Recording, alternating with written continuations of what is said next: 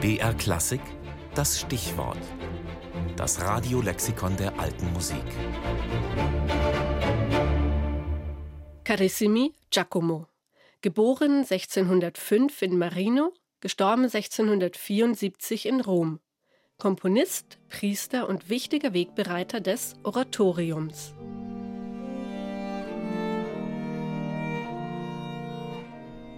Als Giacomo Carissimi 1605 geboren wird, sind Jacopo Peri, Giulio Caccini und Claudio Monteverdi gerade dabei, die Oper zu entwickeln und zu etablieren.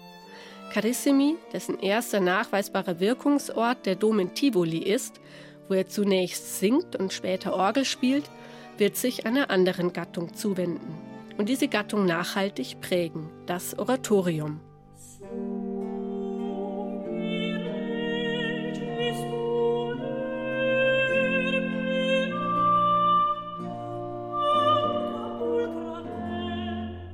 Geistliche Kantate und das Oratorium. Die Grenzen sind Mitte des 17. Jahrhunderts fließend, etablieren sich etwas später als die Oper, bedienen sich aber ähnlicher musikalischer Zutaten. Da gibt es Arien, rein instrumentale Abschnitte und Rezitative. Schon Carissimis Zeitgenossen sind voll des Lobes angesichts seiner ausdrucksstarken Kompositionen. Doch auch 100 Jahre später noch kann man in Johann Mattessons Schrift der vollkommene Kapellmeister über Carissimis Meisterschaft lesen.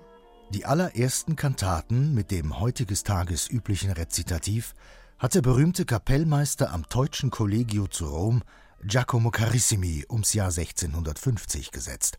Und zwar, notabene, nur geistlichen Inhalts. Es findet sich unter denselben eine vom jüngsten Gerichte, die mit dem Rezitativ Suonerà l'ultima tromba anfängt, und auch mit der gleichen Satze schließet.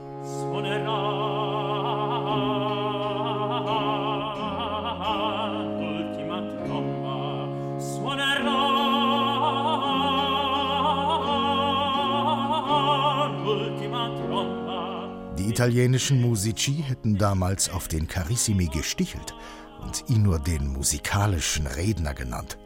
Auch das weiß Matheson zu berichten und fügt dann noch an, solche Stichelworte sollten manchem sehr angenehm sein. Carissimis Oratorien sind eher kurz, nicht mal eine halbe Stunde lang. Manche sind auf Lateinisch, manche auf Italienisch. Sie erzählen affektvoll meist Geschichten aus dem Alten Testament. Seine musikalisch-rhetorischen Figuren, seine Rezitative, auch seine Chöre zeigen, wie die Musik die Handlung verstärken kann.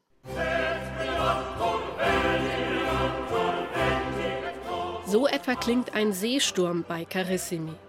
Etliche spätere Komponisten lassen sich von ihm beeinflussen.